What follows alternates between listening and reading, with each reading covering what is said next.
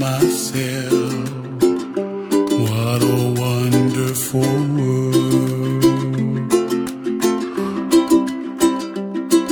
The colors of the rainbow, so pretty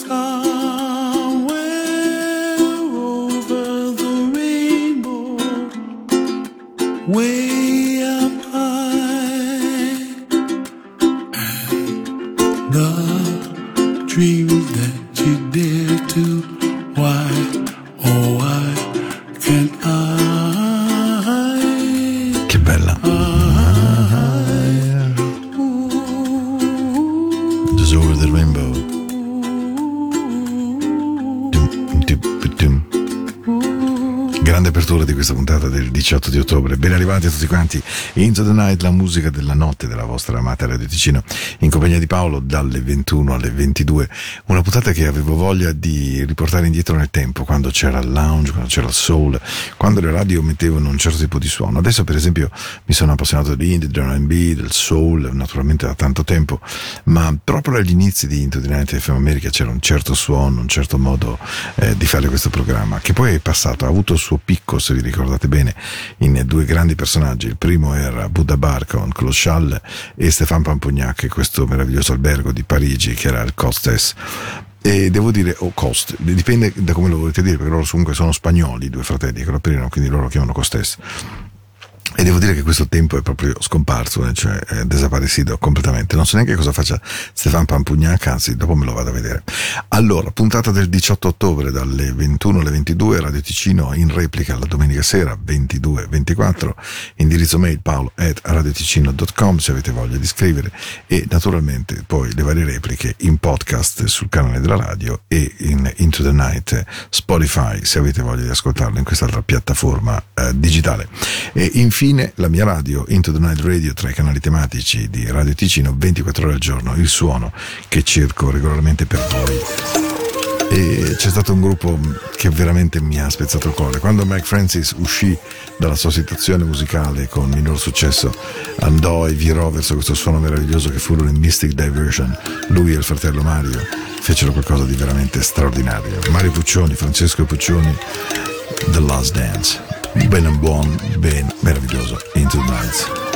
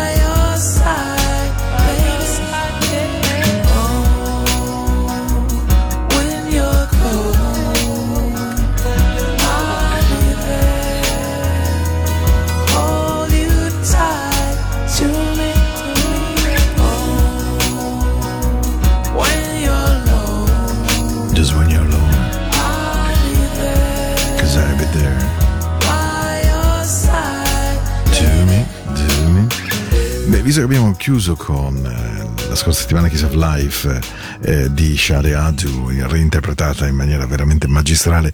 Mi sono detto perché no questa sera 18 ottobre mettiamo anche qualcosa da parte sua By Your Side che resta sempre una canzone di grande emozione di grande, di grande atmosfera come lei è capace di creare con questa straordinaria voce pensando sempre al fatto che sia messicana caro il mio amico eh, Alex non è messicana no non è vero non era Alex era un presentatore di Monte Carlo che ha detto questa cosa terrificante definire Shade Adu messicana vuol dire avere sicuramente qualche problema nella cultura musicale ma questo può succedere può anche essere semplicemente un banalissimo lapsus. La nostra notte continua, spero che siate bene, che il suono funzioni, che, sia di, che vi faccia bene al cuore, insomma.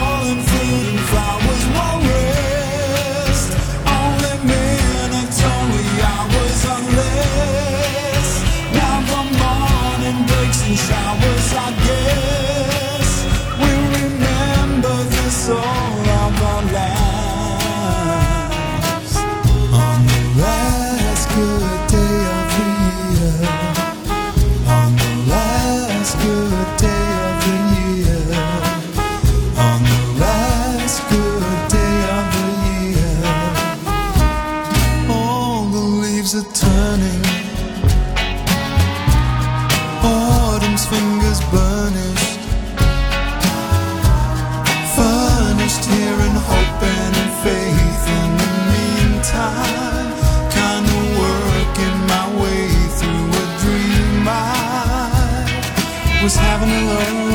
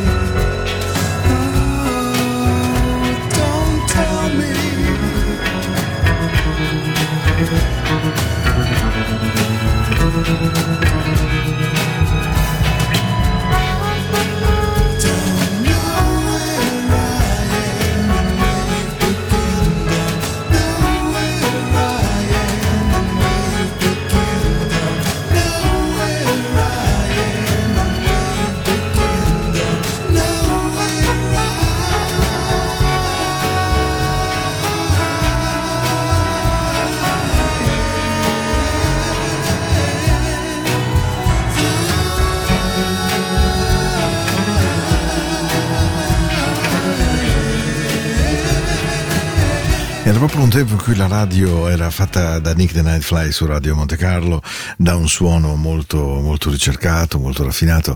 Il tempo è cambiato e quel suono un po' veramente si è smarrito. Tra l'altro mi sono dimenticato, intanto che stavo trasmettendo, inseguivo i pensieri di questo tempo ormai lontano, ma devo dire che è stato un momento, tra l'altro eh, non è lontano dal tempo in cui ehm, il nostro Matteo fondò Cotton, come la chiama lui, Creatures of the Night, che fu ed è tuttora un canale con dentro molto lounge, molto musica particolare la sua molto raffinata, molto intellettuale da un certo punto di vista, ma estremamente interessante lo stesso. Ma quel periodo della radio fu, secondo me, davvero speciale, perché era una radio che credeva nelle etnie, nei suoni che si impastavano tra di loro, era una radio che credeva che mettere insieme popolazioni, mo- musiche, profumi, è il momento dell'arrivo anche di cibi molto più nuovi. Parliamo della fine del 90, inizio del 2000. Insomma, fu un, un periodo musicale molto fascinoso, molto particolare nei quali FM America e poi Into the Night e trovò indubitabilmente il suo suono. Questa è di molto tempo prima. Johnny Hathaway ne fece una versione secondo me straordinaria, ma lui, proprio per amore, rispetto e come posso dire, ammirazione per Johnny Hathaway, ha sempre detto che un giorno nella vita avrebbe voluto rifare una canzone così. Quest'uomo straordinario si chiama George Benson, la sua chitarra era naturalmente un Ibanez, lo sapete tutti, ma questa versione di, di The Ghetto di George Benson è straordinaria. Veramente godetevela.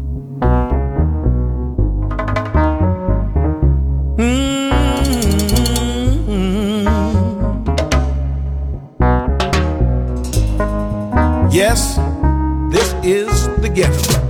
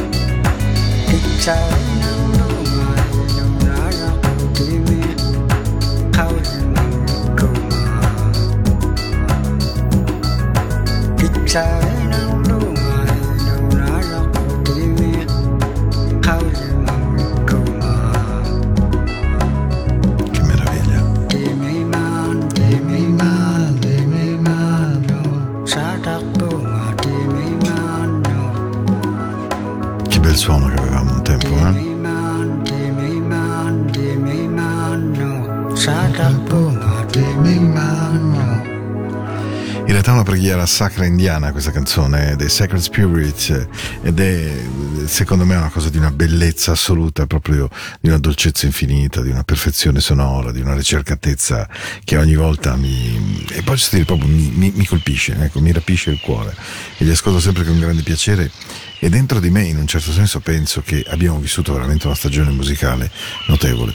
Oggi bisogna darsi da fare perché questo suono c'è ancora evidentemente, non è che tutto sia finito, tutto sia brutto, tutto sia inesistente, ma per esempio ecco questa ricerca, questa volontà di andare a prendere un suono così lontano da noi ma renderlo fruibile, ascoltabile, accoglibile è stato secondo me un'esperienza bellissima. Sacred Spirits quindi qui a Into the Night 18 ottobre abbiamo ancora 20 minuti insieme e e non so se vi capita di provare un'emozione particolare quando qualcuno sale in cielo ed è qualcuno magari un personaggio pubblico, mi riferisco non chiaramente persone di casa, dove questa frase che sto per dire avrebbe poco senso. Bene, quando lui è andato in cielo, io è come se avessi perso, non dico una persona di casa, ma qualcuno che per me ha contato molto, perché la sua musica era davvero straordinaria. E poi ho avuto l'enorme piacere in occasione dei cento anni della Società Elettrica Sopra Cenerina di passare intere notti a chiacchierare con Vittorio Storaro di quest'uomo. Quest'uomo si chiamava e si chiama Ryuichi Sakamoto. E quando quest'uomo decise di suonare questa canzone, Goodbye Miss Lawrence, con David Sylvain, mamma mia,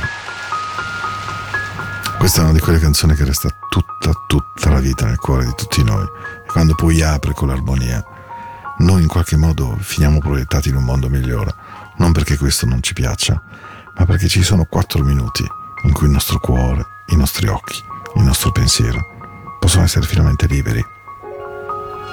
The wounds on your hands never seem to heal.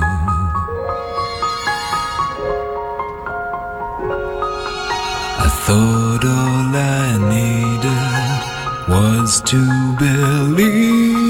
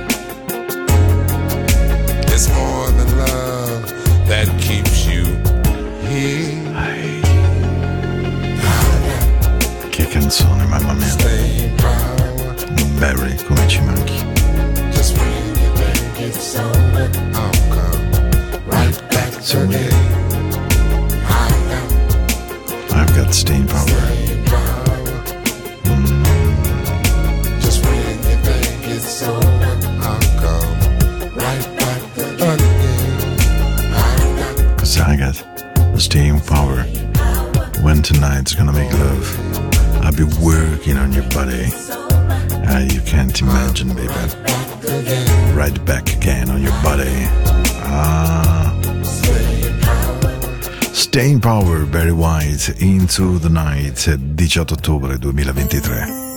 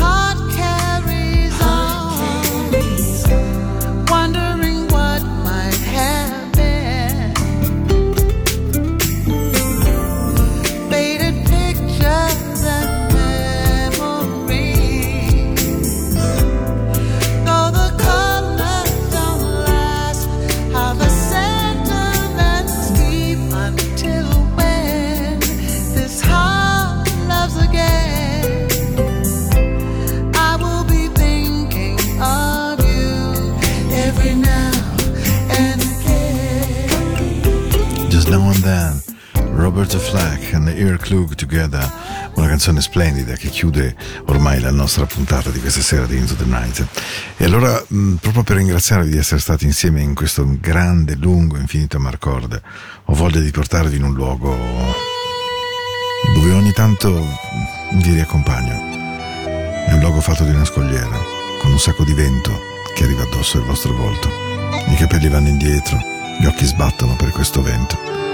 Davanti a voi solo un mare, con qualche onda, con schiuma, con una serata che si chiude meravigliosa. E a questo vento volete solo dire che ha senso essere in questo mondo, che certo è faticoso, che certo non è sempre semplice, ma che essere qui vale la pena. Una delle canzoni più belle che io conosca. Vi aspetto settimana prossima.